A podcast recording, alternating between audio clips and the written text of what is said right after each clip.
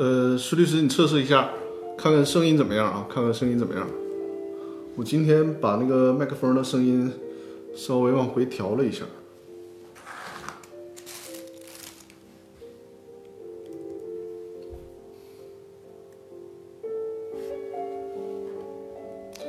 欢迎大家陆续进入直播间。呃，我的啊，声音可以哈，好的好的。呃，我的直播间呢，主要是讲解公司股权方面的问题啊。如果有投资创业，呃，有股权架构设计方面的问题，还有股权激励方面的问题，公司清算解散方面的问题，或者是股东纠纷方面的问题，都可以来到我的直播间。直播呢，每次直播是一个小时的时间。每周日晚上的八点，啊，直播时间是每周日晚上的八点到九点。呃，还是啊，就是在等大家陆续进入直播间的时候，我还是先展示一下二维码啊。就是如果大家有关于公司股权的问题、投融资并购的问题、股权呃股东纠纷的问题、公司清算解散的问题啊等等，与公司股权、投资创业相关的问题啊。都是可以扫描这个二维码，在《公司法大爆炸》的微信公众号里面留言进行提问，我会在直播的现场为大家进行解答。呃，当然了，我的直播是可以支持回放的。如果你在回放的时候看到了这个二维码，一样可以扫描，在微信公众号里面留言提问，我会在下次直播的时候给大家进行解答。当然了，大家如果是问题的字数比较短啊，也可以直接在直播间里面留言啊。呃，如果是字数就是提问的这个发送的文字比较多，就直接在微信公众号里面进行留言。如果是喜马拉雅 FM 的朋友啊，就是收听音频的朋友，可以呢直接搜索“公司法大爆炸”这个微信公众号，在微信公众号里面留言就可以了。我会在下次直播的时候给大家进行解答。呃，今天我估计啊，我估计今天直播收看的人数应该会比往常少啊。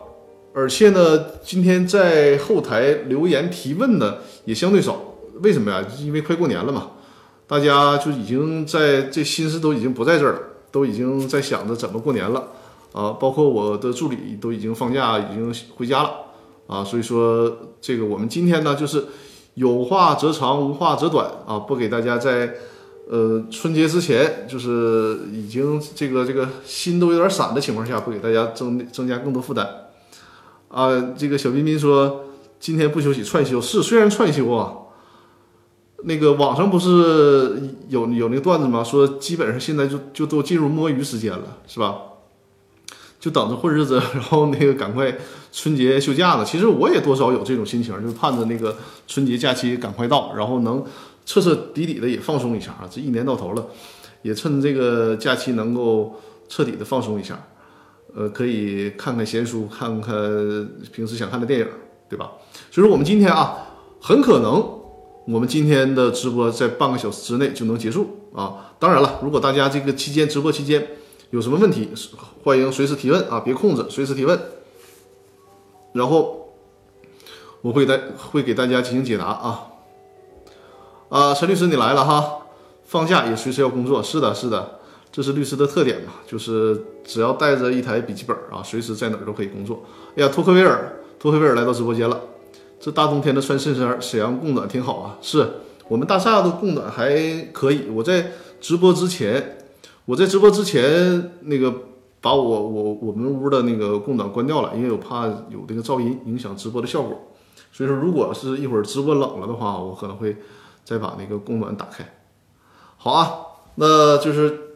前面刚才说的铺垫了啊，那我们今天如果大家提问踊跃，我们就是正常直播一个小时没有问题啊。如果大家呃问题没有太多，那我把今天要分享的主要内容讲解完。有可能我们如果大家没有更多问题，是或者说大家有有有什么想闲聊的也可以啊。如果都没有的话，那咱们今天就可以早结束啊。好，那咱今天的直播的主题呢，大家之前看微信公众号里的预告也都知道了，对吧？今天的主题是。不及时注销公司有哪些风险？呃，这个问题的来源呢，也是在微信公众号上面的留言提问。那这个问题我觉得也是比较有代表性的，所以说把它确定为今天直播的主题。那么这个问题呢，叫做归隐的一位朋友啊，这位朋友你在直播间吗？在的话，告诉我一声啊。叫做归隐的朋友，他在呃，应该是周一周二的时候就留言，在微信公众号里面进行留言提问了啊。看一下归隐这位朋友的提问，他说：“张律师好，啊，向你请教一下，一家公司注册后一直没有实际开展经营，股东也没有履行出资义务，对外没有债权债务。”由于没有实际开展业务，已经被吊销了营业执照了，至今已经被吊销将近十年了啊！这个日子确实不短了。不知道这家公司就这么被搁置，对于股东和法人有什么影响？当然了，他这里面指的应该是法定代表人，就是这个公司已经十年不经营了，被吊销 被吊销营业执照了，但是呢，一直没有办理注销啊。他想问，在这种状态下，对于公司的股东和公司的法定代表人有哪些影响？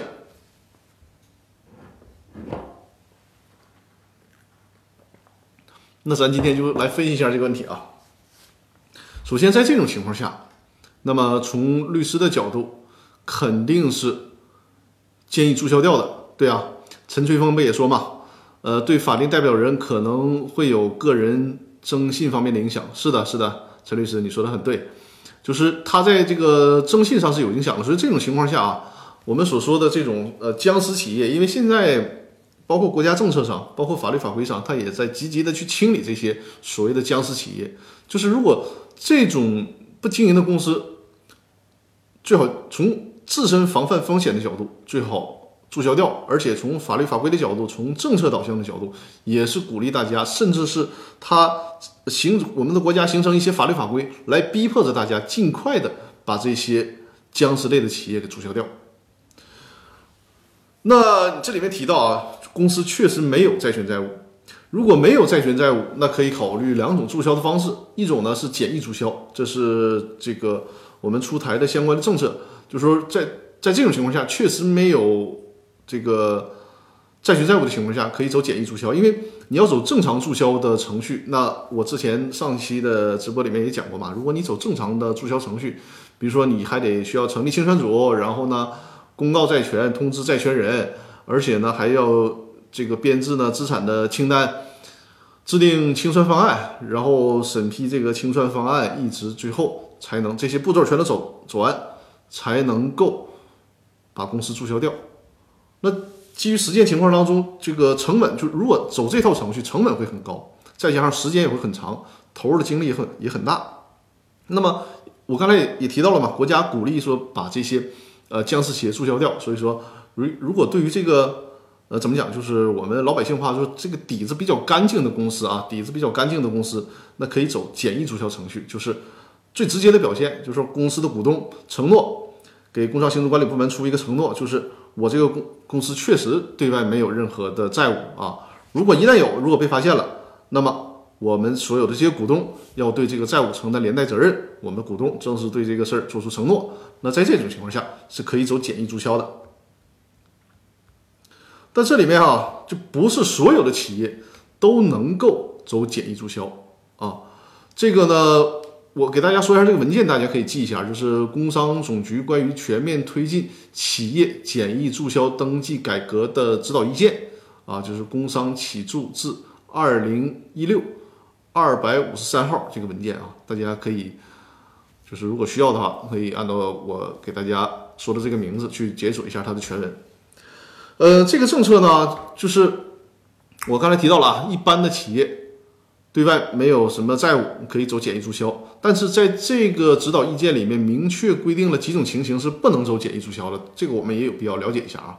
首先，如果是你这个企业呢，经营异呃这个企业的经营异常被列入了企业经营异常的名录，或者是呢严重违法失信，就是你进入了严重违法失信的企业名单，那这种情况，这种情况下，对不起，不能走简易注销了。你看啊。刚才我们提问的这位朋友，他的这个企业将近十年的时间已经被工商行政管理部门吊销营业执照了，却没有办理这个公司的注销，很可能因为一会儿我会展开来讲啊，就这种这种情况下，很可能已经被列入了企业的经营的异常名录，或者是进入已经被列入了严重的违法失信的企业名单，那恐怕这这在这种情况下，你就没法没有办法走简易注销了。所以啊，什么情况下走简易注销呢？就是这个企业这个公司刚刚停止经营了，那么快点啊，就是从速从快办理简易注销。当然了，前提是公司对外没有债务啊。还有呢，就是不能走简易注销的情况呢，包括你这个股权存在一些问题，比如说你被冻结，或者是股权还存在质押，或者是公司的这个相关的动产还处于抵押状态，这种情况下没有办法办理这个简易注销。还有呢，就是正在被立案调查，或者是被行政强制、司法协助、予以行政处罚等情形啊，就在这些情况下。你老百姓的话叫吃官司嘛，你吃的这些官司还没有结束呢，你对不起，不能办简易注销，得把这些事儿都弄明白，都结案之后才能办简这个简易注销。还有呢，就是这个企业所属的非法人的分支机构没有办理注销登记的，就是你这个，比如说你还有分公司本身都没有办理注销呢，那你也不是不能走简易注销的。还有就是曾经被终止简易注销程序的，这也是不能办理简易注销。再有就是，如果是法律法规啊，或者是国务院的相关决定，对某些特殊情况做了做了一些特殊规定，不允许提前这个注销，需要经过批批准才能注销的，那么也不适用于简易注销。那最后一种情形呢，就是所谓的不适用简易注销的其他情形，那这就显显然这是一个立法的技术性的表述了，就是有有这么一个兜底条款。那以上我说的前面那几条都是关键的信息啊，就是你如果存在着公司如果存在着这上面我说的这些情况，那是没有办法走简易注销的。那咱再来看啊，就是我这个刚开始就说了嘛，在这种情况下是建议把公司尽快注销掉，不要搞僵尸企业，因为国家的法律法规和政策的导向也是去逼迫你。把这些僵尸企业给注销掉。那么，基于这种政策性的定的方向，那我们的国家也出台了相关的法律法规。就是我为什么说叫逼迫呢？就是说，如果你不去注销这个公司，那会导致一系列的法律后果。不是说你不注销公司，把公司扔在那儿就这个这个相安无事了啊，没人管了，不是这样的。首先呢，如果是没有办理那个公司的注销，第一种情况就有可能被列入这个税务的黑名单。第二种情况呢，是会被列入经营异常名单。这刚才我提到了，如果一旦被列入经营异常名单了，那你想办简易注销也办不了了。这种这个相关的被列入经营异常名单，它的法规的依据呢是。呃，企业经营异常名录管理暂行办法，还有呢，就是严重违法失信企业名单管理暂行办法，在这里面都有详细的规定。再有呢，就是如果不办理注销啊，所谓叫僵尸企业嘛，那法定代表人，你看刚才我们这位观众也提到了，就是他除了对股东以外，对法定代表人还有哪些影响？尤其是法定代表人，你这个企业。长期在那儿啊，不经营了也不注销，对法定代表人的影响实际上是非常大的。比如说，你对这个法定代表人，那你一旦你的这个公司被列入了严重违反失信企业名单，三年之内你是不能担任其他企业的法定代表人和负责人。比如你自己想在另外开一个公司，那就办不到了，你就没有办法去担任法定代表人或者是负责人了。还有，如果是更严重的，比如说处这个这个存在重大税收违法失信案件信息公布办法，就存在这个公布办法里面被列入了税务黑这个税务黑名单，还会被限制出境啊，就不让你出国。尤其是很多企业觉得不干了，就把企业放在那儿，实际上还需要有很多税务问题需要清理的啊，就是。我正常的一个公司注销之前，需要先做税务的注销。那税务注销之前就得先看你这个企业有哪些税是没有结清的，不把税的事儿弄就是给结清，那你这企业也是没有办法办理工商注销的啊。还有就是后果会被列为呢重点的监督对象。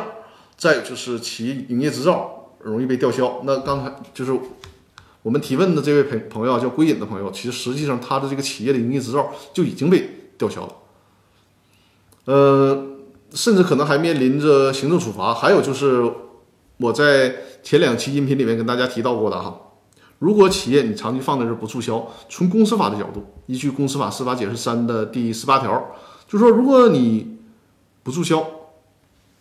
导致企业的财产损失，我记得上一期我举的例子是，比如说你有一百万的食品，你放在那儿，正常企业你不经营了，你需要走这个注销流程，把把这个呃债权债务处理掉，结果因为你不处理，导致这个食品过期了，一百万损失了，那股东需要在这一百万范围之内承担赔偿责任。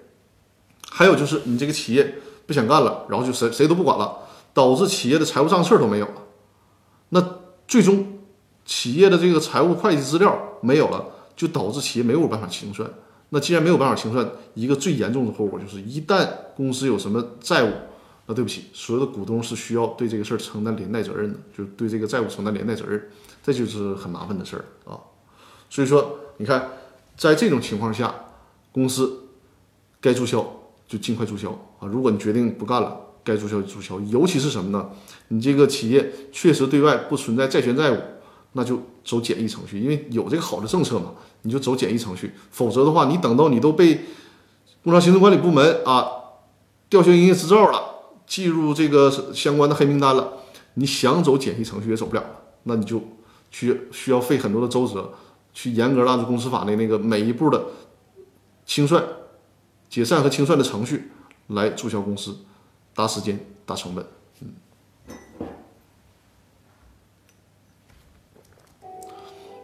嗯，这是对归隐同学的提问啊，我也不知道你在不在直播间。如果你没有在直播间的话呢，那就是之后收看我的回放嘛啊，之后收看我的回放。木兰小猪进入直播间，欢迎欢迎啊！我的直播间呢，主要讲解公司股权方面的问题啊，如果大家。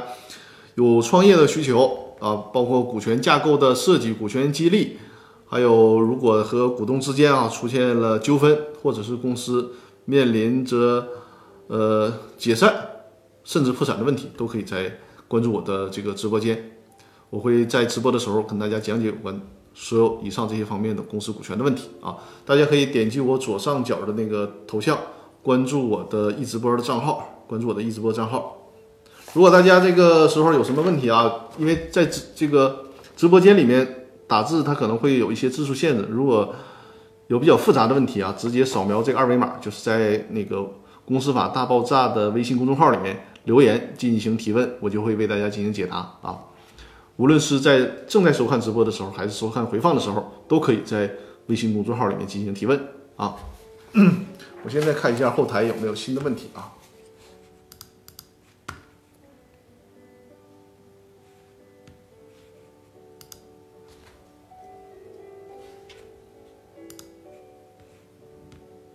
嗯，呃，后台现在没有新的问题啊。大家如果有问题的话，就直接在后台留言。我先给大家解答两个，就是在公司法大爆炸微信群里面啊，这两天提的问题、讨论的问题啊，也是比较典型的问题。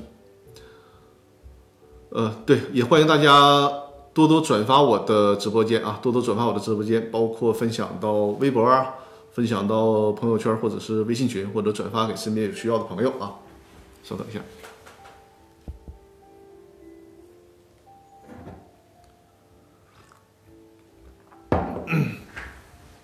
好，咱们看两个，就是在公司法大爆炸的微信群里面，这两天大家讨论的问题啊。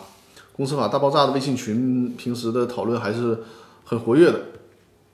其中一个会员群会员问说，公司欠外债二十万，那么这个人他作为法定代表人替公司还了这二十万，现在呢需要股东们就是。他相当于这个法定代表人替公司还了二十万，想从股东那儿把这个二十万要回来，因为他相当于是替公司垫付的钱嘛，那需要股东把这个钱还回来。但是呢，股东拒绝啊，拒不偿还。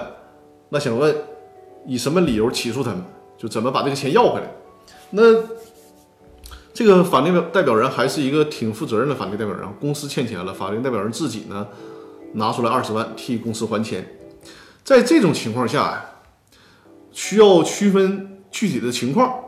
首先，你要看就是提问的这位朋友，作为法定代表人，另外就是有没有股东身份。如果是有股东身份的话，你替公司还的这个二十万，在财务上是怎么做的账？比如说，你有股东身份，你用这二十万是不是履行了出资义务？假如说你的认缴出资是五十万，那你说公司可能你这个出资期限是十年以后呢，对吧？你本来现在是不需要履行出资义务的，那这个时候，你说公司现在经营困难，我先拿出二十万，先履行实缴出资义务。如果是这种情况下的，那你这个钱你是要不回来的，你也肯定没有办法管这个股东要，甚至你都不能管公司要，因为你相当于自愿的提前履行了出资义务。但如果是从财务的记载的角度啊，你这个出资期限没到，你拿这二十万是干什么的呢？是借给公司，从这个账上反映也是借款，借给公司。那这个时候是可以可以管这个公司，向公司把这个钱要回来的啊。姓名李艳说，股东代公司垫职工安置款怎么处理？能破产后优先受偿？你的这个债权呐，你替公司垫的这个安置款。其实际上呢，就不管是替公司垫的什么款，那实际上你如果没有要求公司提供担保的话，那么就也是一个普通债权。你要是普通债权，就没有办法来优先受偿了啊，没有办法来优先受偿了。你都不如说不替工职工垫，然后公司欠的职工这个钱还能在优先受偿的范围之内。现在你把这个钱还上了，那公司欠你的钱就是一个普通债权了，就是这个意思。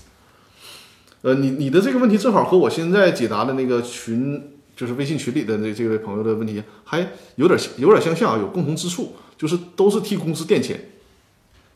所以说呀，就是怎么讲，真的替公司垫钱也得是需要事先把这些法律问题都处理好，否则的话呢，也挺冤枉的啊。就是你想你这个钱你想收回来是挺难的。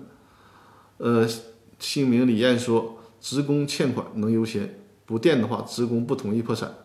实际上，这个破不破产不是职工能说了算。比如说哈，你这个破产债务人就是这个破产的企业嘛，自身可以申请破产。你在自身申请破产的时候呢，可能会受到职工的阻力，但是你可以外部啊，就是通过债权人申请破产。而且在司法实践当中呢，通常啊，债权人申请破产，公司的债权人申请破产，他的这个。怎么讲？要比公司自身申请破产要容易，更容易被法院受理。因为如果你公司自身申请破产，你需要承担很多的举证责任；而如果是公司债权人申请破产，他的举证责任很简单，就证明你公司欠不欠我钱，欠钱能不能还得起，还不起，那你就构成破产条件了，资不抵债了啊。所以说，你这种情况下，如果是遇到了职工的阻碍，或者是遇到了什么股东会的阻碍，那就莫不如让债权人申请破产，就这个意思。好。呃，接着回答我们群里这位朋友的提问啊，就是刚才我分析了嘛，如果你是股东的话，你履行了出资义务，你这事儿你就想管公司再把钱要回来，你就想都别想了。如果你是借款，可以向公司要这个钱。那假设说啊，你是借款，可以管公司要这个钱，但公司没钱，能不能向其他股东要这个钱，也是分情况。首先看其他股东的出资期限到没到，如果其他股东的出资期限没到。你还真就不能管其他股东要这个钱，就是人家其他股东没有义务去提前履行出资义务，懂我的意思吧？如果是其他股东的出资期限已经到了，比如说出资期限约定是二零二一年的一月一号，现在都二月份了，出资期限到了，都依然没有履行出资义务，那没问题，你就可以管其他股东要这个钱了，这是可以的啊。所以说上面的这个问题啊，替法定代表人替公司垫了钱，能不能？向公司的股东要钱，区分情况啊。如果是符合我说的这些情况，那么还有机会向股东要钱。当然了，如果是不符合我说的这些条件，比如说你虽然是把钱借给了公司，但是人家股东那里其他股东的出资一期出资期限都没有到期，这个时候如果你还想向股东要钱怎么办？那只能考虑申请破产了。你作为公司的债权人，申请公司破产，一旦公司被宣告破产，那么其他股东的出资义务需要提前履行啊。就比如说你 你的你的出资义务是二零三零年，其他股东的出资义务是二零三零年，但是呢，二零二一年二月份申请破产了，法院也受理了，那这个时候其他股东就需要提前履行出资义务，先偿还公司这些资产进到公司，然后用于清偿公司的这些对外的债务。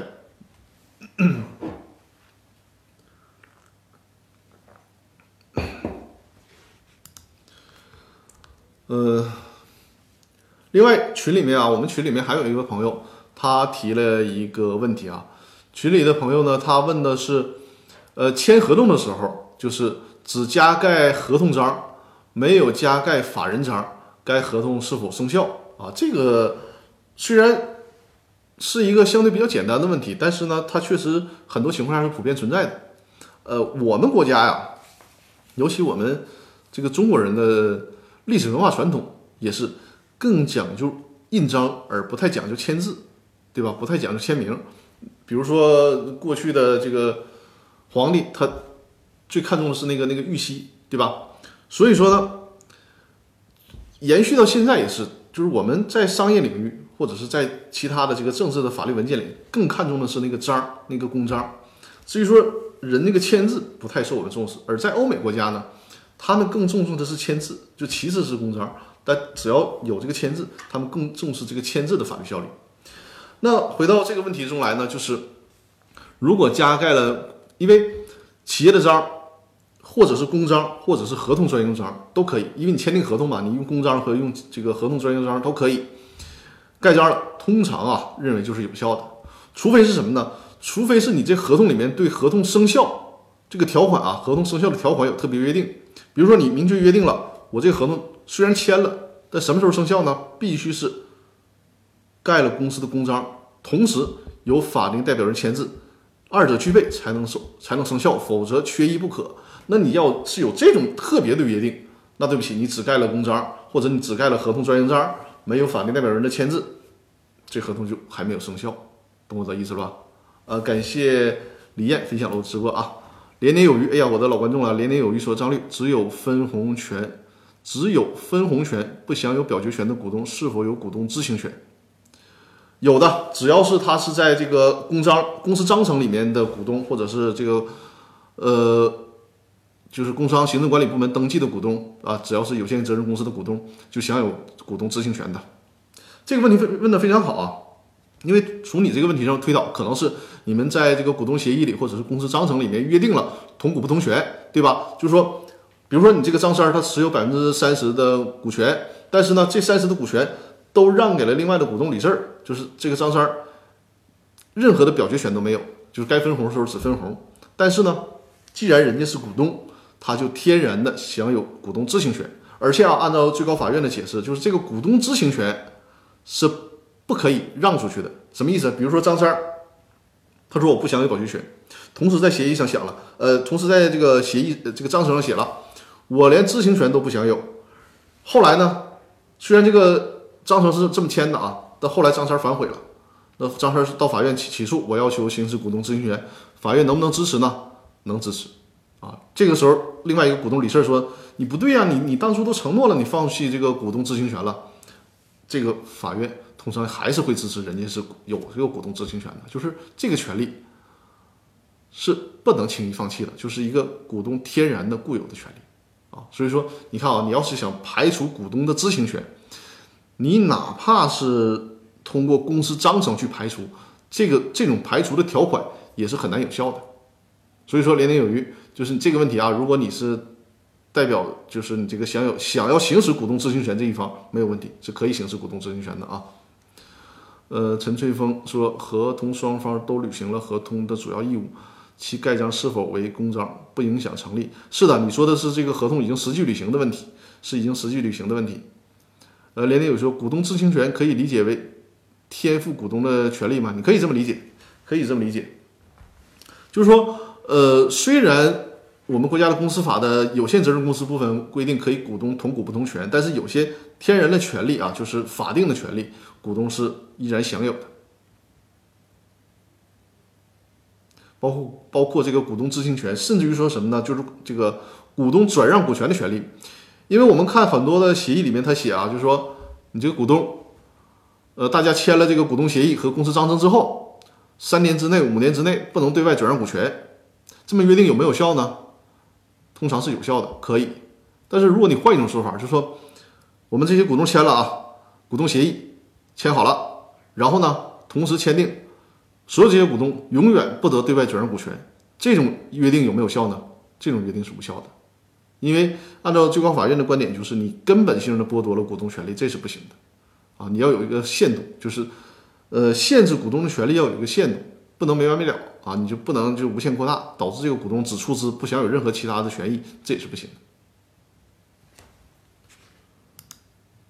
另外，接着我说那个公司法大爆炸微信群里的提问啊，就是在如果是呃公司法司法呃就如果是公司法第十六条里面，这个我这个时候我也反复的说过啊，如果是这个公司对外投资或者是提供担保，这个时候怎么样？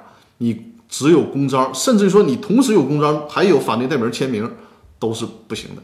因为按照这个公司法的第十六条的规定呢，你公司对外投资或者提供担保，不单单要有公章，就是你担保这个合同上啊，不单单你合同上要有公章，要有法定代表人签名，而且同时还需要向人家提供，或者是股东会决议，或者是董事会决议，但你具体提供是。股东会决议还是提供董事会决议，需需要你看你这个公司章程是怎么约定的啊？如果没有特别约定，那就是既可以提供董事会决议，也可以提供这个股东会决议。决议什么呢？就是决议内容是同意公司对外投资或者是对外提供担保才可以，否则的话没有这样的相关决议，只有公司的盖章，哪怕是既有公司的盖章又有法定代表人的签名，那这种对外投资或者是提供担保这个合同也是会被认定为无效。呃，感谢李艳分享了我的直播。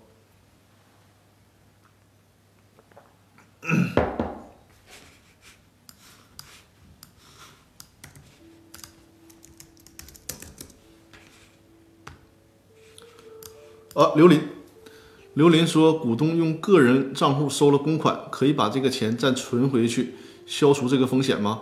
如果公司已经吊销了，没啊？这两这两个人的问题啊，稍等一下，我看一下啊。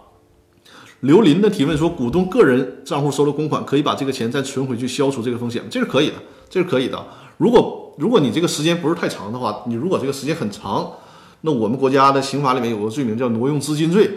比如你你都用了一年了、两年了，就瞒着其他股东，你这个情况下可能会有问题啊。但是但是呢，想亡羊补牢，那肯定是无论你是不是这个这个会触及这个刑事犯罪啊，这种情况。哪怕你真的触及这个犯罪了，最好也是还回去，最起码这种情况还可以这个减轻处罚的，对不对？但通常情况下啊，它不会上升到刑事犯罪的高度，通常不会上升到刑事犯罪的高度。就是你既然发现有这么不规范的呃财务的做法，那尽快把钱存回去啊，免除自身的风险和法律责任。呃，萌新幺七零零说，公司如果公司已经吊销了，没有清算，债权人可以。公司和全体股东一起告吗？啊，明白你说的这个问题。说如果公这个公司被吊销了营业执照，没有清算，是这样。你要我不知道你是不是能区分这个吊销和注销的区别。如果仅仅是吊销营业执照，说明什么呢？说明这个公司还在啊，说明这个公司还在，不是没了。啥时候没了呢？就是公司注销才没了。注销这它就很类似于人的死亡证明一样。吊销是什么？吊销只是说你这个公司从这个行政管理的角度，你不许再经营了，这是吊销。如果他是吊销营业执照了，那债权人需要做什么呢？他不是说起诉公司的全呃这个公司全体股东啊，他是可以申请法院对他强制清算啊，对公司进行强制清算。如果是公司没有经过合法程序注销掉了，那这个时候是可以去告公司的股东的。因为你是违法注销嘛，违法注销，公司就已经不存在了。你你再去想告公司，你就没有意义了，因为它相当于是一个死亡的公司了，它这个没有法律的身份了。所以说这个时候你去起诉原来的公司那些股东，因为你是违法注销公司，啊，幺七零零，明白我的意思了吧？呃，感谢陈律师分享了我的直播啊，非常给力。啊，Monster 问，请问张律师，想做股权激励，但不知道该怎么对员工进行考核。啊，这个问题也是我我最近，我最近呢，就是包括春节假期，我要我正在看和春节假期还要进一步看的，就是我最近正在看一些呃人力资源管理方面的书啊，包括这个 KPI 考核呀。呃，包括 OKR 的这些目标制定啊，为什么要看这些书呢？因为是这样，呃，我在这个业务当中，尤其是我说做公司股权嘛，做这个股权激励，股权激励的时候，会发现一个问题，就是我想了一个很形象的比方啊，客户他的最终诉求是什么？他是想要一杯水，但是呢，律师在在在做这个股权激励过程当中，给客户给到客户的是什么呢？是一个杯子。就这个杯子可以依据客户的需求，是保温杯啊，还是说防防摔防砸的杯都可以。但是这个水怎么办？就说这个最终客户想做股权激励是什么？是想调动员工的积极性，对这个好的员工予以奖励，对不合格的这个员工予以淘汰，对吧？但是这个制度，这个人事的制度是需要专业上的设计的，这个不是律师的专长。那很庆幸的是什么呢？我的一个朋友。他是做这方面的，就是人力资源，同时呢做 OA 系统。哎，我觉得从去年开始跟他有这个合作，觉得完完就完完全全找到解决股这个股权激励的钥匙了。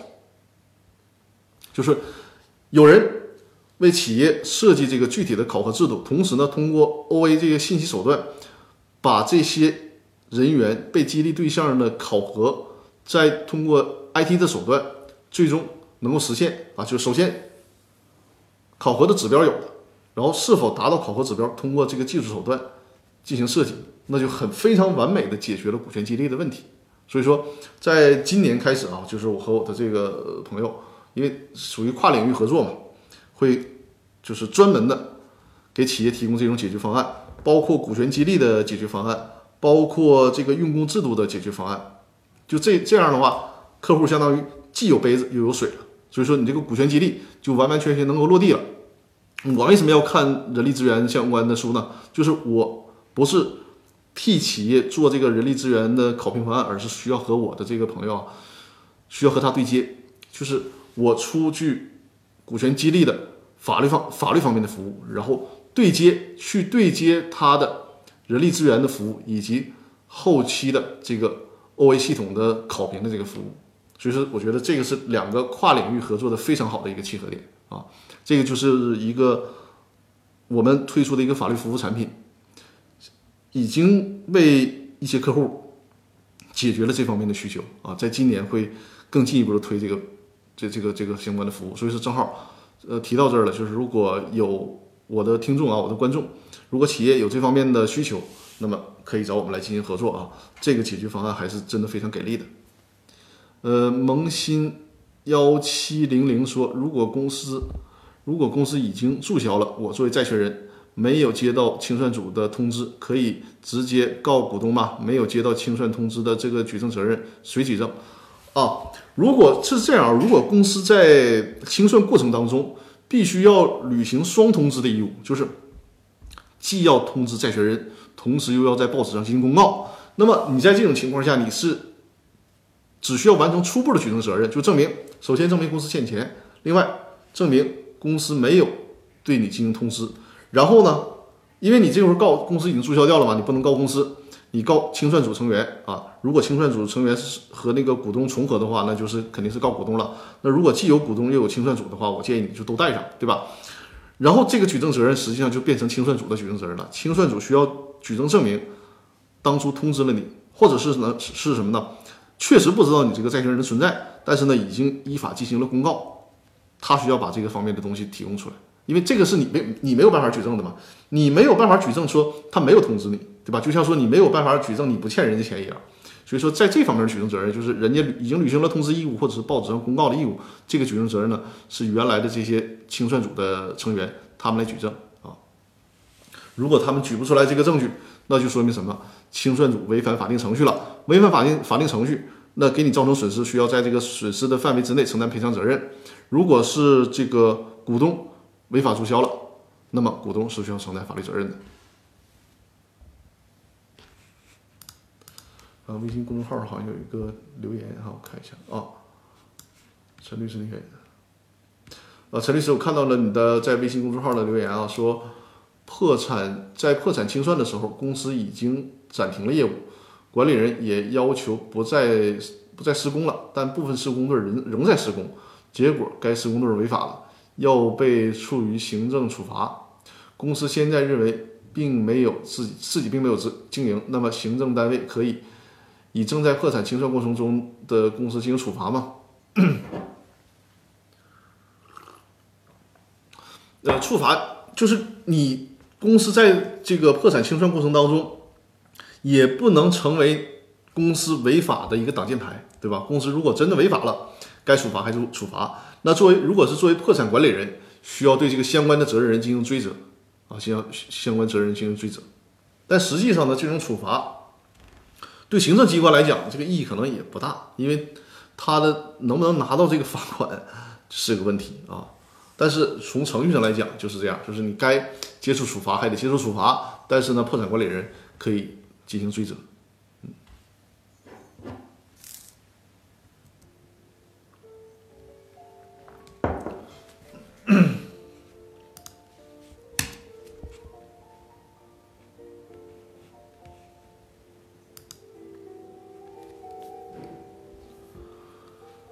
呃，萌新是我们的这个萌新幺七零零是我们的新观众吗？也有看，应该是刚刚注册的一直播，还没有来得及改名字是吧？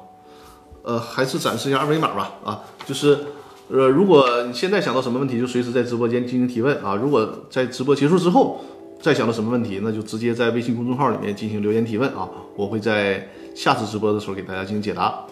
呃，我们的直播呢是每周日晚上的八点。当然了，就马上就要过年了，过年期间肯定是休息的。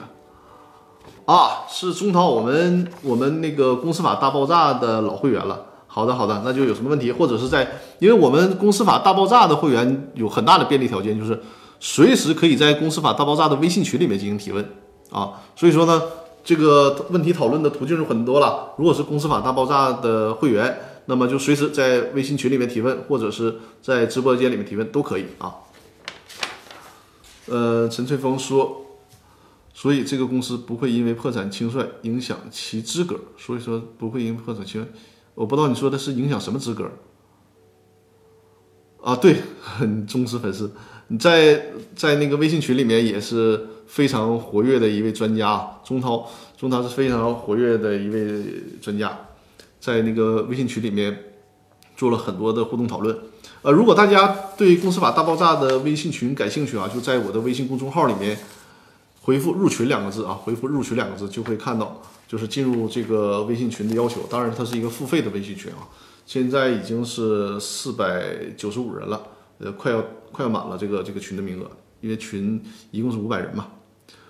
呃，影响被行政是的，就是该处罚还是还是会被处罚的。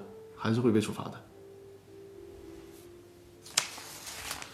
呃，刚才说到，我看一下日期，我们的直播春节期间我们就休息休息啊，就不去直播了。而且大家春节期间聚会啊，这个呃走亲访友啊，或者是在家休息比较多，那么也不给大家安排太多的这个收看直播呀，或者是因为过年嘛，就好好放松一下。所以说，我看啊，嗯。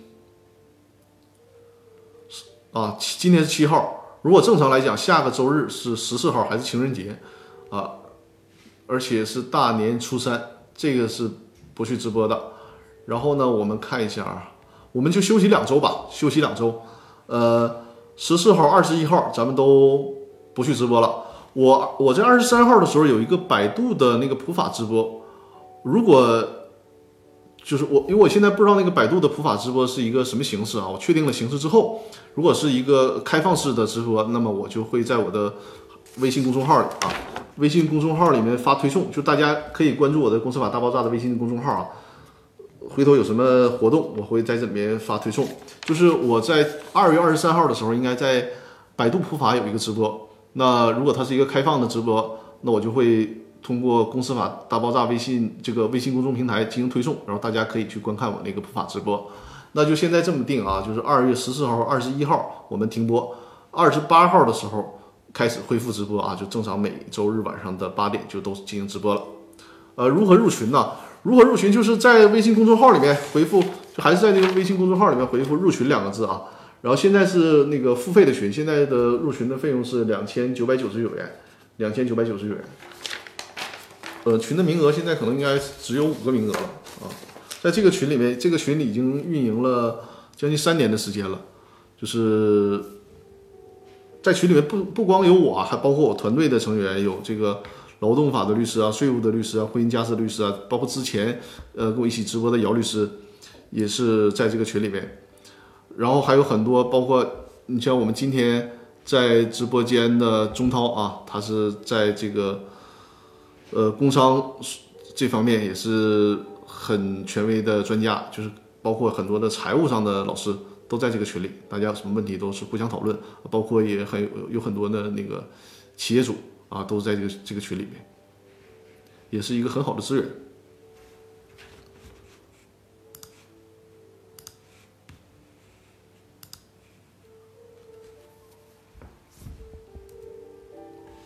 啊，直播时间也四十六分钟了，但是今天这个直播的人人数哈，可能只有平时的三分之一或者四分之一吧，因为都是已经准备或者准备回家过年，或者是已经都到家了啊，包括我的助理啊都已经到家了，就是现在大家这个摸鱼的状态是更强烈一些的。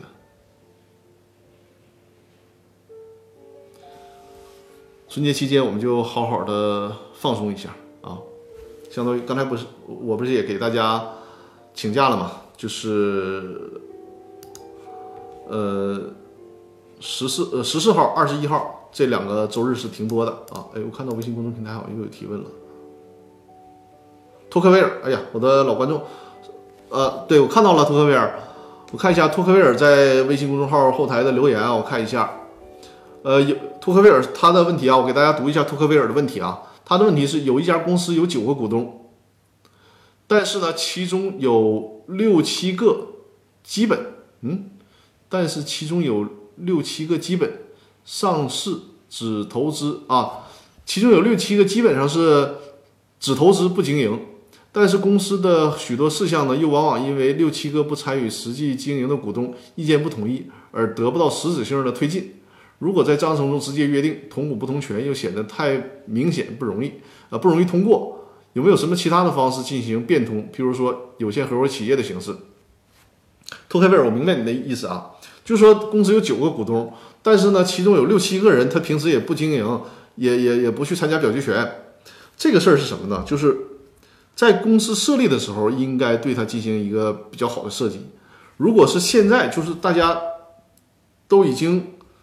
股东协议签完了，公司章程也签完了，现在说让人家放弃表决权，这个确实就会出现在存在问题。比如说啊，你的九个股东，那六七个股东，他持股是加起来，比如百分之五十八、百分之六十，那显然你有限公司开什么会？因为股份公司就没问题了，股份公司开股东大会是以到会的人员所持的表决权为数，但有限责任公司他就得按照谁持多少表决权，谁。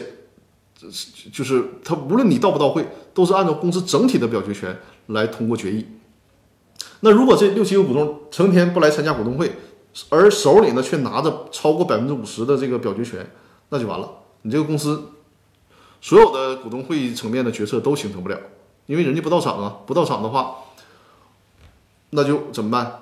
人家不表决通不过。所以说你这个解决方案，你刚才提到了说成立一个持股平台，那当然可以了。但你想想啊。成立持股平台，把这些投资者呢装到这个有限合伙企业里面，让他们做有限合伙人，然后呢由普通合伙人来行使这个持股平台表决权，当然没问题，这是好事儿，对吧？但问题是，如果你都能做持股平台了，那你现在同股不同权这个事儿，人家也就能答应了。人家如果不答应同股不同权，你再把它，因为你持股平台，我觉得是更费周折，你需要这些股东从公司退出来。然后呢，另外成为持股平台那个有限合伙人，这是会更费周折的。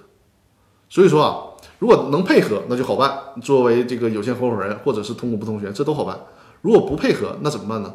我建议就是退而求其次，就说让这些人每次开会的时候委托某个股东，或者他不委托股东，委托个其他的，比如说找个律师啊，或者是找个那个职业经理人呐，来代他们行使表决权，通过一下决议也可以，就是通过授权委托的方式，别让公司因为这个事儿长期的陷入僵局就可以啊，这是一个比较现实和比较简便的解决方案。你说的那个同股不同权的设计啊，甚至尤其是你要成立持股平台，把他们装到持股平台成为有限合伙人，这个这个动作就更大了，你需要股权转让。然后，因为你这个我不知道你公司经营到什么状态啊？如果你股权转让的话，是不是还涉及到交税的问题？这都有问题，就动作比较大了啊。呃，这是对托克维尔的提问啊。如果托克维尔有什么其他问题啊，随时在直播间里面跟我们互动讨论。呃，这个春节大家春节期间都有什么计划？也可以在直播间里面说一说，聊一聊。因为我们还有十分钟的时间，大家可以闲聊一会儿。我们不要把那个，因为春节之前的最后一次直播了吧，不希望搞得太密集，让大家太累啊。呃，谢谢张律师，还要做顶层设计，是的，需要做顶层设计，而且啊，这个顶层设计最好是在公司设立的时候就让律师介入做这个顶层设计。那么我这边的业务呢，就是在这个公司设立阶段为公司做那个顶层设计，在公司运营过程当中。如果我介入的话，通常处理的就是股权纠纷了。那处理的很多时候就是这个股权和股东之间、股股东股东之间和股东和公司之间的这个诉讼纠纷了。嗯，因此说，呃，股东权益的问题啊，最好在公司设立的时候就给它弄好。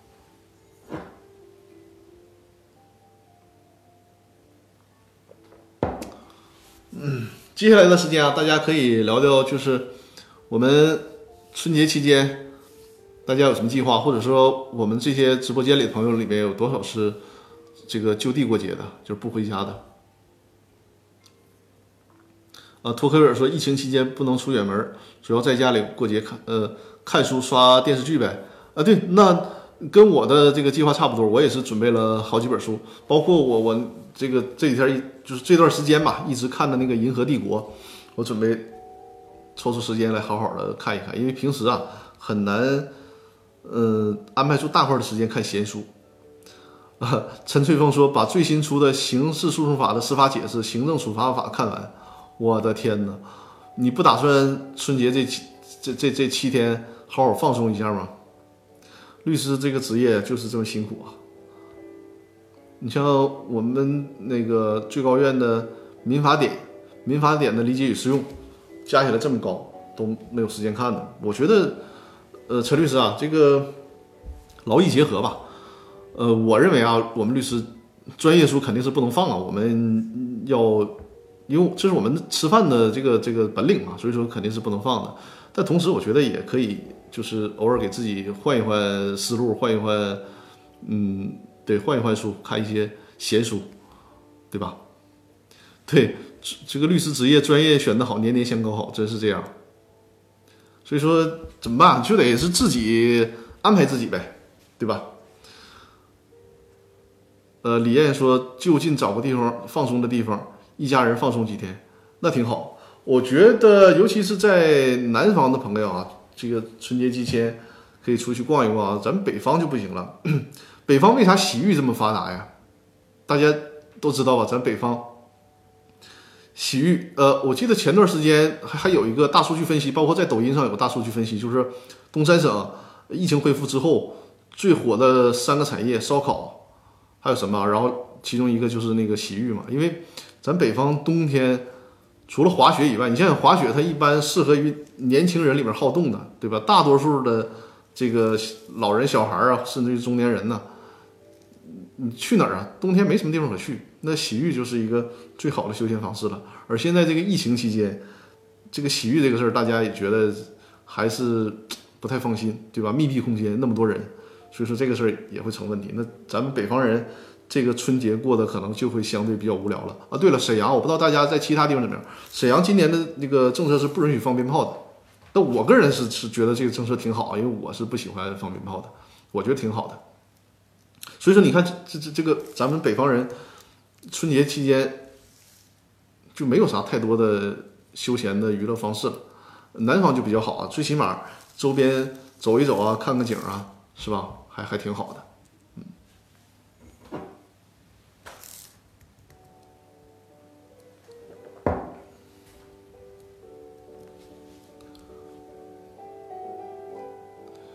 呃，托克维尔说，《银河帝国》是不是启蒙大刘写科幻的那本书？我不知道是不是启蒙他写科幻的书，但大刘提过的一本对他影响特别大的书，还真不是《银河帝国》，不是《银河帝国》，具体是什么我有点忘了，但肯定不是《银河帝国》。但是是那个埃隆·马斯克，埃隆·马斯克是特别喜欢《银河帝国》的啊，据说他把。成套的银河帝国塞进火箭里面，给送上太空了都。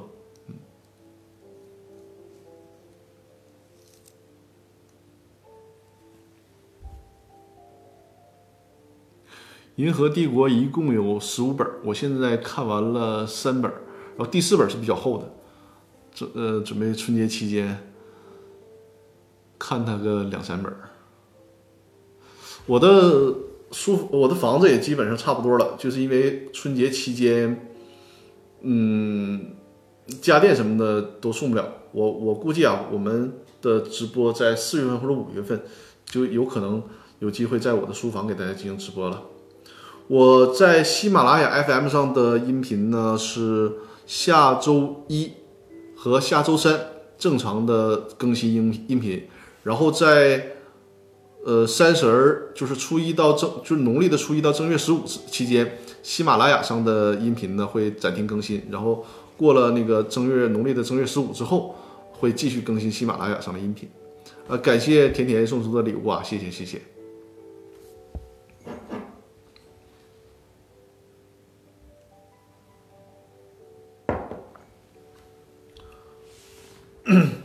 托克维尔说，《银河帝国》是科普型的书籍还是小说？小说，小说。你想想，如果是十五本的科普型的书籍，那我咱读那个还不如我我去读那个司法解释和最高院的理解与适用呢，对吧？它是小说，是小说，就是读一些科幻小说，让自己放放松放松。启蒙大刘的是《地心游记》吗？这个我也不确定啊。我我记得叫人类什么，就是有有一本科幻小说。是写从人类原始到两万年以后的，叫《末人》呐。那本书的作者是大刘说，大刘说他一直在模仿那个作者，具体谁我我真记不清楚了。甜甜刚来，今天没听到，回头看回放。是的，甜甜可以看回放，我们的直播是可以看回放的。然后我《教父》的那那套书呢，一二看完了，三还没有看。《教父》一真的写的是太棒了。我以为那个《教父》一二三这个故事都是连贯的，没想到是各自独立的。所以说看完了二之后，那个三就放在那儿，没有继续看。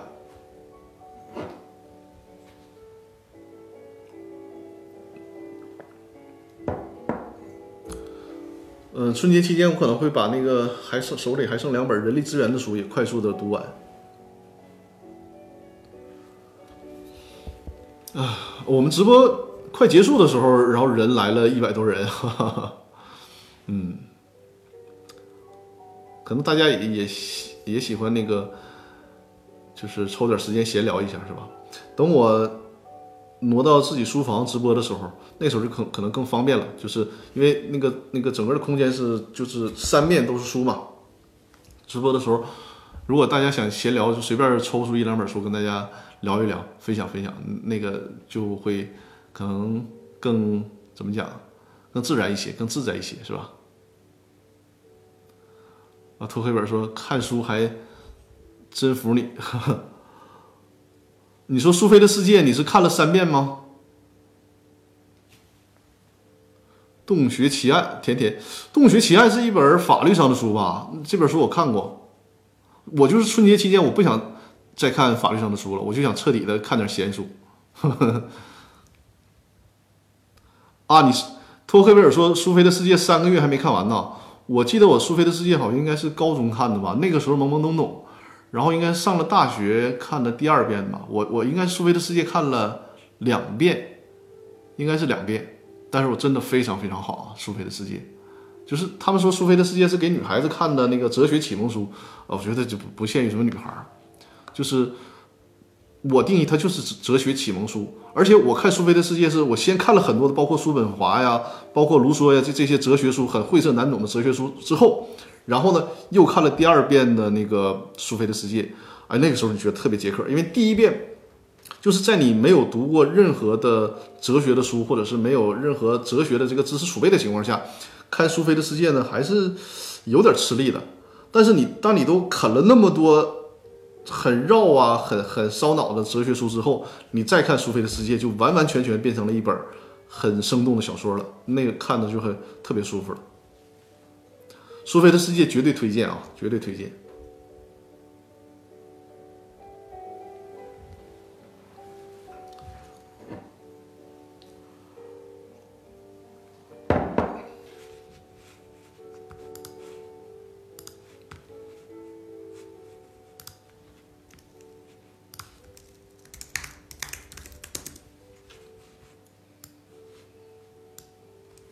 对，我最近还看了那个奥威尔的《动物农场》，嗯，那个非常好。我觉得《动物农场》写的要比《一九八四》还要好。《一九八四》其实怎么讲，就是没有想象中那么精彩感觉，但是《动物农场》还是真的很过瘾的。咱那个快下播之前啊，是不来点欢快的音乐啊？是吧？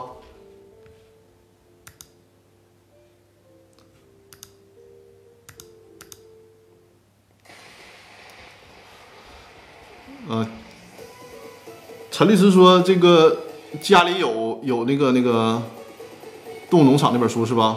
那个太好看了，是非常非常好，而且那书很薄啊，就是你看几个小时应该，或者一上午一上午肯定应该能看完。啊，脱口有没有短短篇一点的小说？我说的那个动物农场就是短的，足够短了，一上午就能看完的书，但是非常好。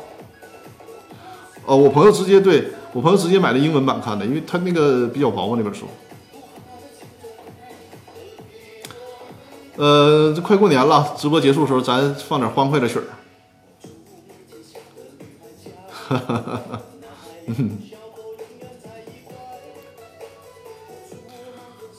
对，叫《动物农场》，《动物农场》是那个奥威尔的作品，就是他是那个《一九八四》的作者。